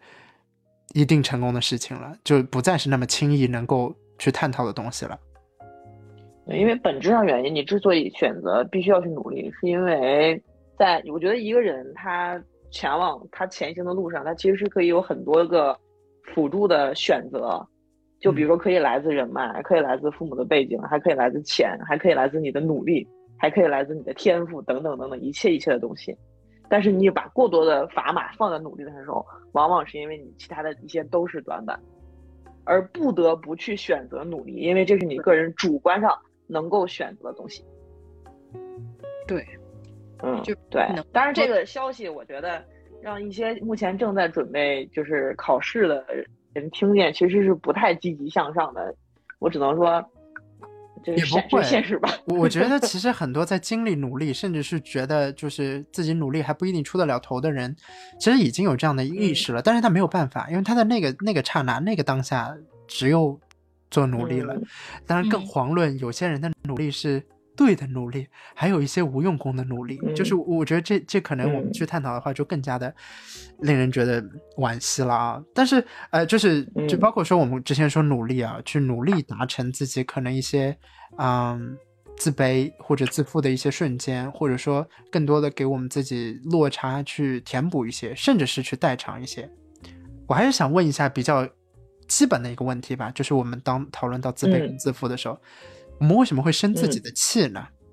就我因为我发现，不管是我的深夜 emo 啊，或者说是我们可能大家内心的不忿的时候，都是在生自己的气。他他究竟是有嗯什么关键的因素？是因为后悔吗？还是因为就是不甘心呢？呃，我是觉得你你还是，反正对于我来讲是不甘心多不不甘心居多吧。嗯主要是我可能在做某些事情的时候，我通常会给自己定一个目标，呃但是嗯。我没有达到那个目标的时候，我就会就是甭管是深夜 emo 啊，还是说可能我白天都会 emo，不分时间段了，就我就是觉得我没有做到，因为就是有有一次就说到这儿，我突然想起来了啊，就有一次那个。呃，我们去那个 T 二就是就是挺大的一个舞蹈工作室跳舞去，然后当时我就有一个我特别巧，你知道那天我觉得妈呀，我就天选之子，你知道吗？因为那个舞我当时在网上看见了，而且我们这儿有一个其他的老师带我们跳过两遍，就是没没有学得很深，但是也学过一点点，所以那个舞到底是什么样我是知道的。然后特别巧，那天我追我去晚了，我站在后头，结果我前面那些人不知道出于各种原因，无论是不会跳的也好，还是说就是就是就反正就不管怎么着，我也不知道人家心理状态是啥。我我我不知道为啥我跳着跳着从最后一个愣挤到第二排第三排去了，就是前面没有人嘛，跳着跳就给你空出一地儿来。我当时觉得妈呀，我就是天选之子。然后我就，而且我在第二排，我我正前头第一排正好有一个空，那个空就正对着老师，等于他就是一整个一堂课就是看我跳下来的。所以我想的，完了这么有名的一个老师，最后可以跟他一起 solo 了，哇，就好开心。然后结果等到那个该下课之前，就老跟老师 solo 之前会有一个。呃，先叫几个学生上来展示，然后展示完了，他在这几个学生里边选最好的跟他一起跳吧。然后我就贼自信就上，你知道吗？然后从头放炮放到尾，然后特丢人。然后结果后来老师，因为他一直看我跳下来了嘛，后来他又说，那再给一些人机会吧，第一次没跳好来可以上，我噔噔我又上去了。结果我的妈呀，从头放放放到尾，然后就特别尴尬。然后当时我就从 TI 回来，一直我跟你，我我感觉我一星期我都没缓过劲儿来，我就觉得我是不是被所有人当做笑柄了。然后我那一星期我都我都没有勇气再去 TI 了。然后我就觉得我自己为什么做不到？我明明是那么有把握的一个东西，然后我我我就就是觉得我总有一天要搬回来解决。当然后来也再也没碰到那个老师，所以我就觉得我应该就是不甘心。嗯，不甘心自己临场露怯。对呀，但是那天也真的就是，哎呀，现在想起来我都觉得心痛，我就觉得哎呀好丢人，而且还上去两次，两次都从头跑到尾。嗯，好遗憾啊，就是没抓住这样的机会。对啊，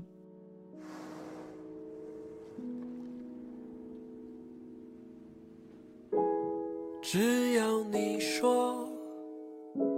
我就可以带你到另一片海域。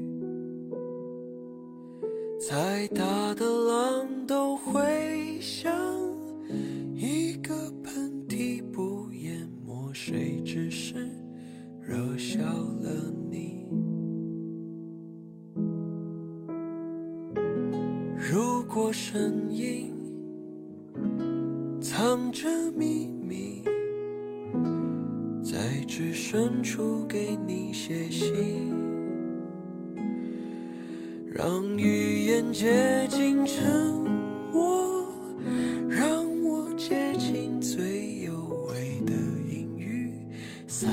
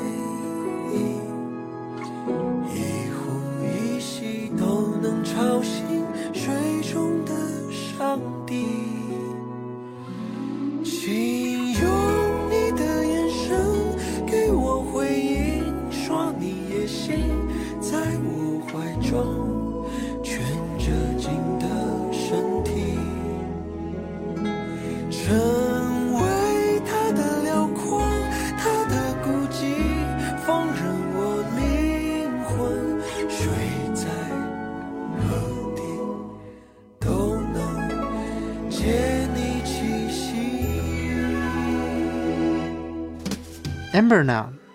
生自己气，就我觉得更多的应该也是不甘心吧。就我觉得我可以更好，为什么我没有做到？就不停的这样去 PUA 自己，而且还是那种就是从小到大习惯性的那种 PUA 自己。嗯，对你形成了一个思维定式。对的啊，就是就是我为什么没那样，然后那样是不是会更好？然后对于自己的现状不满意。当然，这之前啊，我觉得现在现在已经不这样了啊，那是之前就是状态还不太好的时候，对。但是现现在的话，应该很少不就是生自己的，应该不会了，一般都气别人。也别也别，我认为就是别气。啊，对，现在现在我觉得有点有点去另外一个极端了，就是我不管你怎么着，我自己爽拉倒。对，就这样生气生气不好，生气对甲状腺不好。啊，对，那你呢，Chris？哎，我想说的是，其实我觉得啊，生自己气这个事儿，对于我，只能说，我觉得我现在很难去改过来。就不管说是我后悔自己某些事情没有做好呢，就是做错，嗯就或者说是不甘心自己可能可以做到更好。但是我觉得，其实我对我自己生气的程度是有限的，就是我会，当然这这肯定是潜意识里做的事儿啊，我会要求我自己生气就生这么一段时间就 OK 了。就别一直嗯气下去。就我可能自我调节能力，我一直觉得还不错。虽然其实我说啊，嗯，就是我我一直潜在的怀疑自己会有某些浅浅抑郁的倾向，或者说在人格上面，呃，黑白灰，白是完全的健康，然后黑是已经是抑郁。抑郁，然后我一直觉得自己是处于灰色的那个阶段，我觉得很多人也都处于灰色的阶段，但我还是在某种程度上嗯认为自己自我调节能力还是很不错的，就是我在面对一些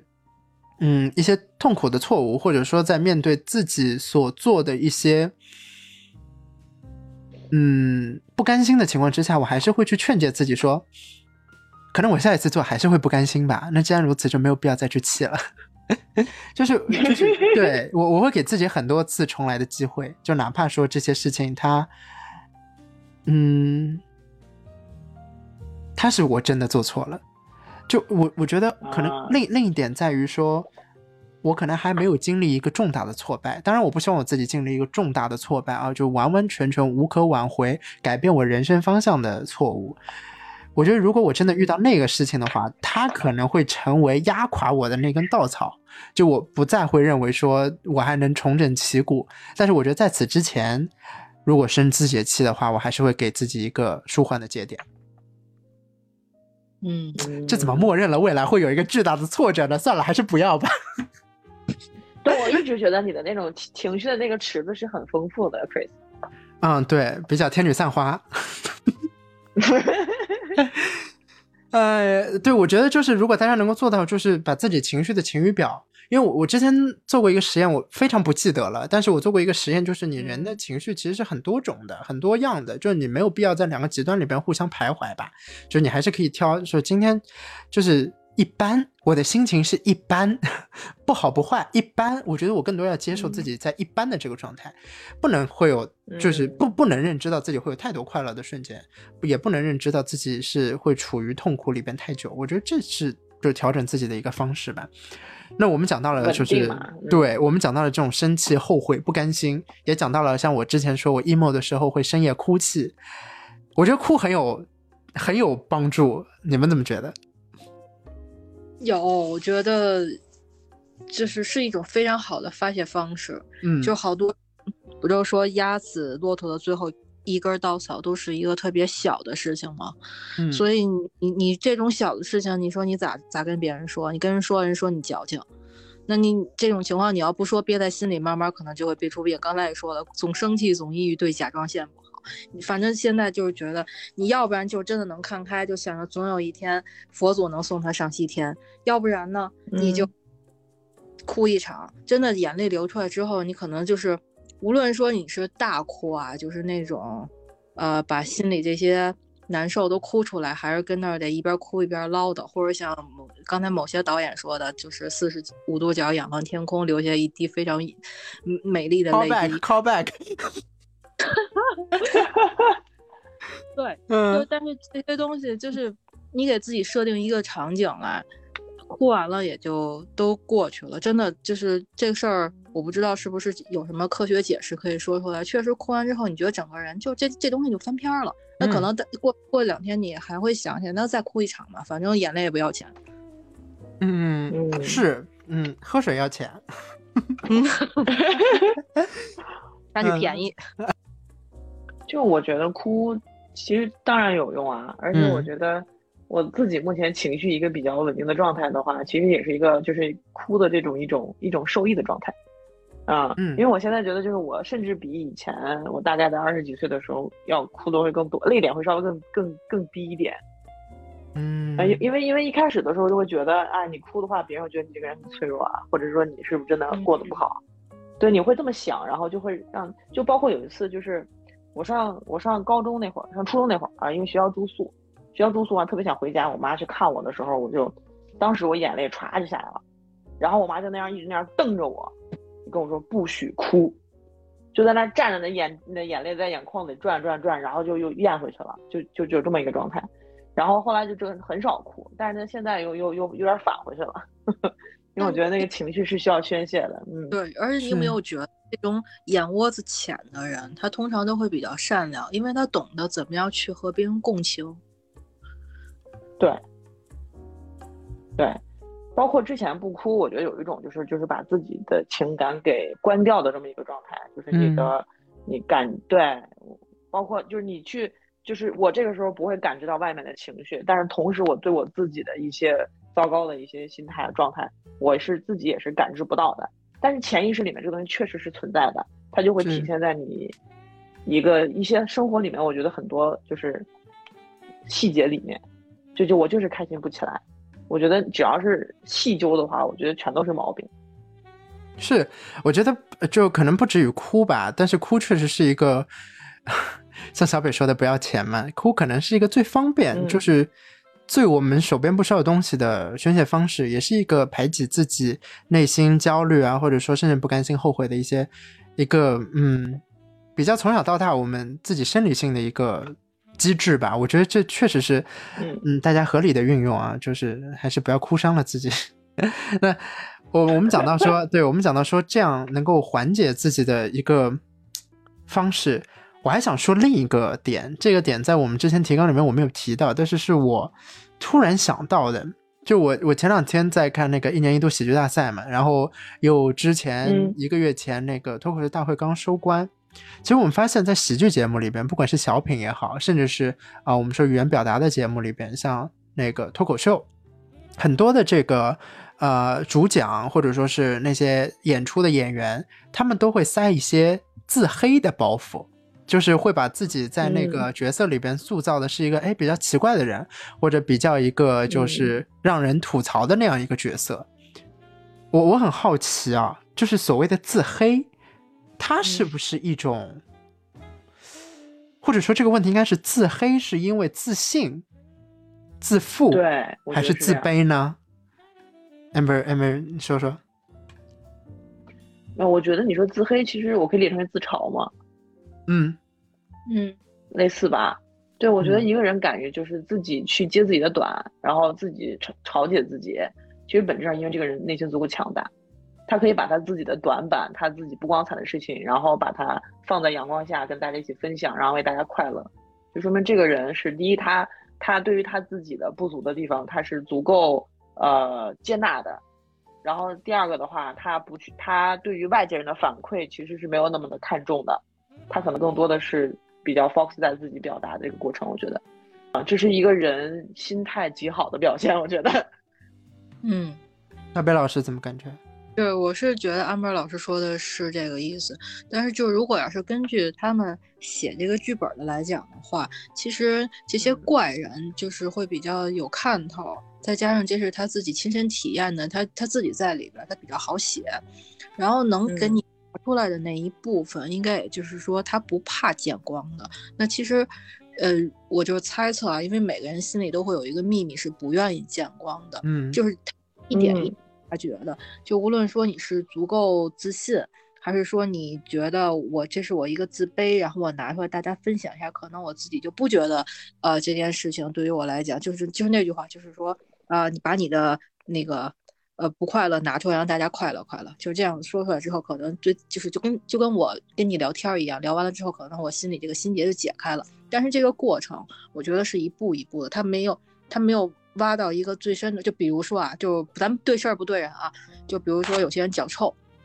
他拿出来，啊、比如拍个影视剧啥的，他把别人熏醒了，那这个只是他可以拿出来展嗯示的。嗯再往比如他脚臭是因为他的不良生活习惯，或者因为他身体还有什么什么病，那这嗯个可能是他没有准备拿出来的东西，那这个就还属于他就是无论是自卑还是说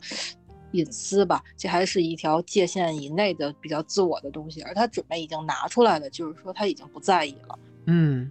就是呃谈不上是特别自信或自卑，只是说他不在意的那部分了。是我同意 Amber 老师跟嗯。小北老师讲的，然后小北老师把 Amber 老师往我这里拉了一点，那我再拉一点，我觉得啊，我觉得某种程度上其实还是自卑的一个表现。我想，我想提供一个例子啊，就是它不是一个清晰的案例，就在某种程某某些时候，你跟一群人出去出去 hang out 出去玩，你嗯想在别人嘲弄你之前，先自曝其短。这样的话，嗯有些短不是从别人口里讲出来的，而是从自己这里先把它带过了。有时候这样会更加好受一点。啊，啊，先给应先给这样，嗯预防针儿，对，我这事儿干的先不太行。先先给自己托个底，嗯就这样，对于自己的接受程度上来说会好一点，比起从别的人嘴里说出来。对，啊，那确实是这样，就是比如说我说了这件事儿，我我弄不好，然后等你这，别人就是已经心里有预期了，就觉得你肯定弄不好，然后你弄不好，我也不会说你什么。嗯，有有这个点，包括说，我认为说，嗯。比如，哎，这很难很难举出一个得体的例子。啊，就就我们就说脚臭吧，呃，比如说啊，呃，比如说一群人，比如说那个一起出去旅游，对吧？旅游，然后就可能大家到了到了到了到了到了什么地方，就一起脱鞋，一起脱鞋，到了某个地方一起脱鞋，然后那个这个人他就会说：“哎，我我脚臭啊，你们别介意啊。”就类似这样，就他可能就先说出来，因为他知道可能现在不说，一会儿真的大家闻到味道了，大家就会直指着说他。那他先说了，就类似这样的一个概念，我觉我觉得这也是存在的。嗯。但是我觉得，相比较不说的那种人，可能这种人他的心理会稍微的更加强大一点点。嗯，有可能是这这个，我觉得，嗯，怎么说呢？其实我觉得我们说的是一件事儿，但就是可能我们在那个认知的程度上面有一些小小的差异。所以说，嗯当当所谓的自黑、自嘲应用到生活中，啊、我们是会觉得他如果愿意分享自己的一些短处，就会是一个很大方的人。但嗯我们并不知道他到底是自卑还是非常自信，就是对自对于自己的评价究竟是怎么样。我觉得这可能还是要落到个人吧，因人而异。那就嗯就就像这样的一个问题，我我就想进一步的来追问：所谓的自我价值是重要的吗？就它的重要性在哪里？那你又是如何去定义自己此刻正在度过的这一生？如何看待？小贝哇，老师，问题好大。对，对，这个这个话题真的，当时我就觉得哇，好大啊！这个，这个，就是我我是觉得，就是其实怎么说呢，从就是人自己也在变吧。就是我，或者是说我到现在这个年龄，看我周围的小孩儿，我就发现，就是你还年龄比较小的时候，你就觉得这个世界都是你的，你会觉得哇，我我肯定不是一个一般人。然后就哪怕嗯，我不知道有没有这个经历啊，就比如说你算一个星座或者算一个塔罗，哎，但凡是他就是算出来，就说你一生平平无奇，你都得再算一遍。你不相信，你就想看到那种，啊，全世界你是那百分之十的人，你是那百分之二十怎么怎么样具有什么什么特质的人，然后你就就是当时全世界百分之十的人是没阳过的人。我我我我现在还真的是，不知道我什么时候会成为那百分之九十。我就真的还是那句，又说回来，我就是羊群里那个狗，不知道什么时候变成羊了。嗯然后就就是就觉得呃，反正天将降大任于妈呀，又说到这个话题了。嗯嗯，人也，完了，对，人也，这又是另外一个话题。对，然后反正就是，呃，就是你就觉得你以后肯定是个有个光彩辉煌的人生，然后但是到你过着过着，你会发现，反正我是觉得你的人生也就是在努力的去当个普通人，因为当个普通人就已经很难了。然后我就觉得，从我妈和我姥姥那种感觉，就是你，反正他们看我的感觉就是，你的人生已经很精彩了，或者说他回顾他的一生，然后他就觉得，像我姥姥经历过抗战，然后他就每次就回想他们当年吃的那个苦，在你觉得妈呀，我天呐，这就要死了感觉，但是他又觉得嗯当那些日子就很厉害，而且他最最爱讲一段，就是当天他们躲那个土匪和那个日本的那些兵的时候，躲在高粱地里头，如何从天黑躲到天亮，然后怎么样听声辨位，然后躲这些人的。但是对于你来讲，你就觉得哇，这好可怕。包括像我嗯妈，还有讲他们呃怎么经历下岗的，然后是怎么样，就是大家分配去集体上工地挖沟，然后挖完沟谁当了科长了。当了职员了，然后谁被轰回家去，就就就就是那个改革开放那那段下海啊什么这些事儿，嗯就是我估计等我到了他们那个年龄，那我可能也在想啊，当年经过非典，经过新冠，对你现在可能觉得你你在努力当一个普通人，可能等等你老的时候，你会觉得蛮厉害的。我当年那个二十多岁的时候听五月天唱那个。讲，我就觉得这个世界上只要你努力，就没有倔强做不到的事情。专业不一样，咱们就学，然后不想就想去唱歌，咱们就唱，咱们就一条路走到黑。结果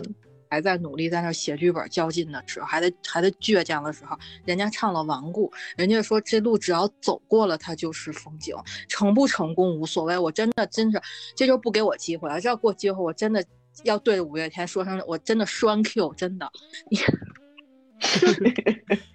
就是人生嗯，然后也是，就是咱们说回正正话题，就是他们怎么嗯就是也是经历了二十多岁的疯狂，到三十多岁的平稳，包括到现在已经到了一定地步，在努力做自己力所能及的事情了。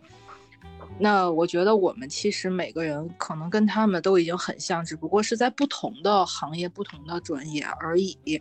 那这一生你完成、没完成的也好，包括以后是不是真的能有回顾，那也就是那你你这一生你也不能像游戏一样，我这个人不要了，重启一下，那就也挺难的哈。这个事儿咱又没有成为 VIP，所以说，只要你过好现在，努力去当个普通人，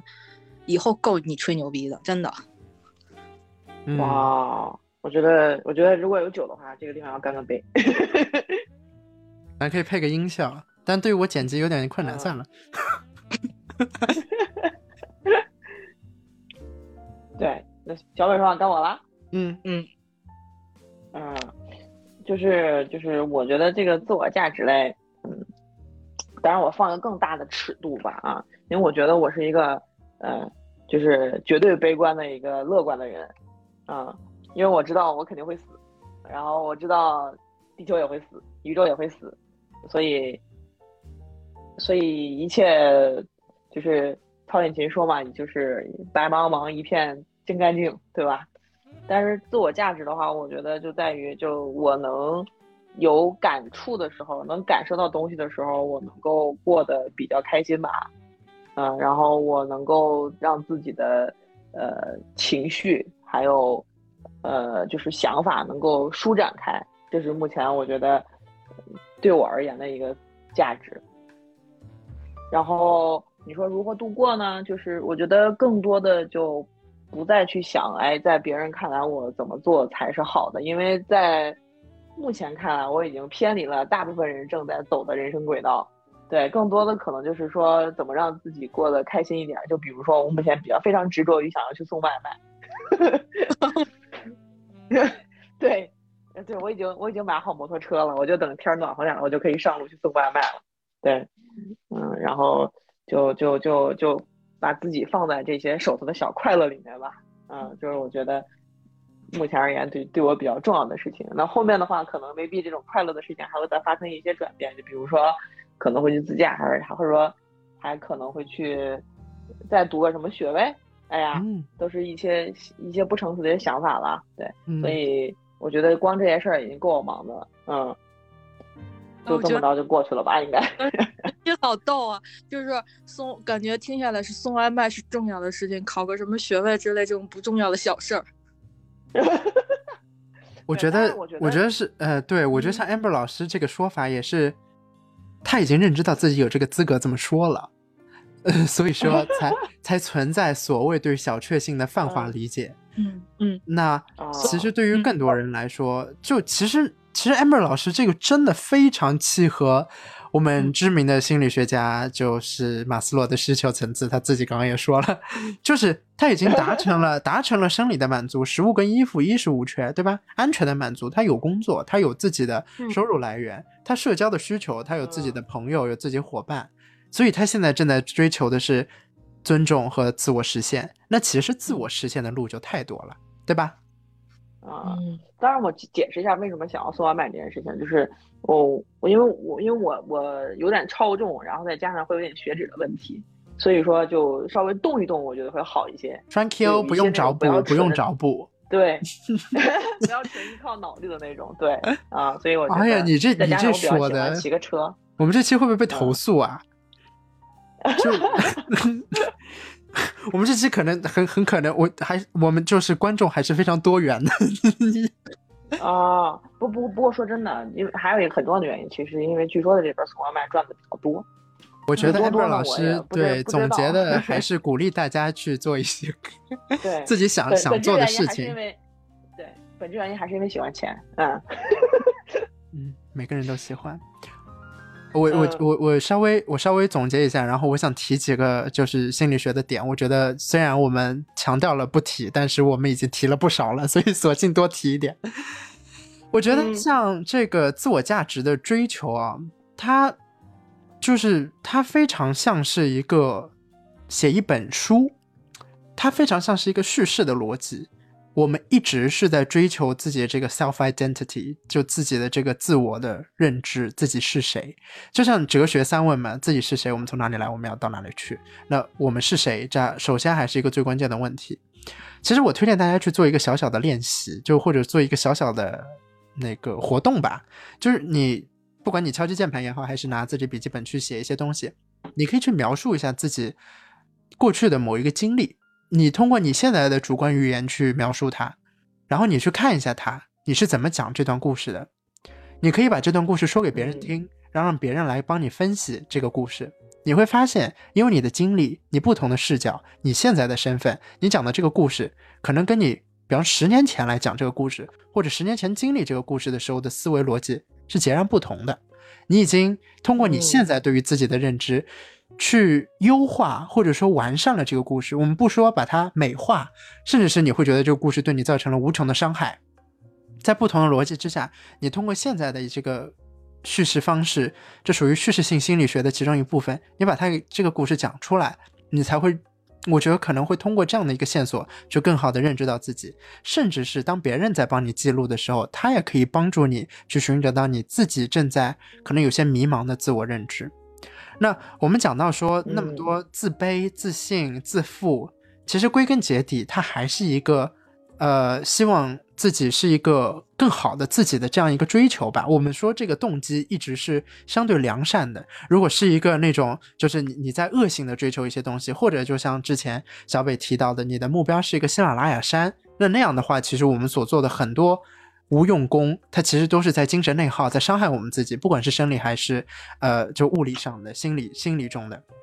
那其实嗯有一个又更有名的一个心理学家，他也是，嗯、那个我们刚刚说的马斯洛也是受他的影响，叫阿尔弗雷德·阿德勒。那阿德勒呢，他是他是专门研究个体心理学的，他对于这个优越感跟自卑情节是有很深的研究。那他认为说，我们在追求理想化的自己，就 ideal self，在里边的时候，嗯他其实强调的是我们所谓的差距，去发现说这些弥补是不是要付出更多的时间、更多的努力才能够达到。如果说我们认知到更多的时间、更多努力是可以达到的，去做它。那如果做不到的呢？我们换一种方式，去换一个赛道，别让自己卷在这个所有的人都认为是正确的这条道路上，它太挤了。我们可以换一个别的道路，去看看不同的风景。当然，这是一个非常积极的鼓励，可能很多人需要很多的时间和一个非常重大的决定和心理暗示，才能够去选到不同的道路。但我觉得这的确是一个比较好的想法吧，一个鼓励自己的动机。那同样的，他也提到了一个安全措施，它是让你在潜意识里边去做一些对自己相对不那么面对有害的事情，比方说我们讲的回避、逃避、眼不见为净，就是还是逃避是有用的啦，在某些时候，就是我们如果能够避开一些对我们自己有伤害的事情，嗯、还是去做吧，还是能够回避是，就是因为我们明知道前面有困难的话，还是像我刚刚说的，换一条路或者避开，我们往别的地方走，往山的另一条道上面走，说不定也能走到山顶。他有一句非常嗯有名的名言，在于，呃，世上没有正常或者不正常的生活，只要你开心。所以说，呃，在在这样的一个逻辑思维里边，有一个很好的例子，比方说，嗯，一位作家，他可能一直在夜里边写作，然后他天天熬夜、抽烟，然后吃一些有的没的，胡乱吃、胡吃海喝。他可能不注意自己的身体，那对于很多人来说，这不是一个健康的生活。对于很多人来说，觉得他的生活非常的迷乱，但他开心。嗯如果这样是一个开心的生活的话，那就是对他来说最好的生活了。就如果你把它搬正到我们所有人认知到他必须健康的生活，一天一日三餐，然后他要出去运动，他还要吃啊、各种蔬果呃瓜果蔬菜，这样的话对他来说可能反而不是一个好的人生。所以因此我们得出的最后一个结论就是，每一个人的生命都是奇迹。我觉得大家在一些困难的时候，或者难过的时候，或者自己自卑，甚至是认知到自己的自负的时候，甚至是找不到自信的时候，还是要通过这样一个小小的一句话：“每个人的生命都是奇迹”，来鼓励自己吧。我觉得，嗯因为我们还是一个会凝聚社会共共识，因为不同的个体而凝聚起良善社会共识的一个一个一个世界一个环境。那非常感谢各位能够听到我们节目听到现在。那其实这是我们今年的最后一期节目了。尽管说这个更新的频次并不是很高，我们大概一个月更新一期的样子，但是还是非常感谢已经非常多的听众能够，虽然关注者不多，请大家点个关注，谢谢。但非常多的听众已经听到了，听到了我们的声音啊、如果说你有你想说的，也可以在评论区跟我们一起分享，然后我们也会非常认真的来读这些啊，去跟进我们后后面的节目。那么明年再见。再见。好，家人们，明天再见。元気でいますか大事な人はできましたかいつか夢は叶いますかこの道の先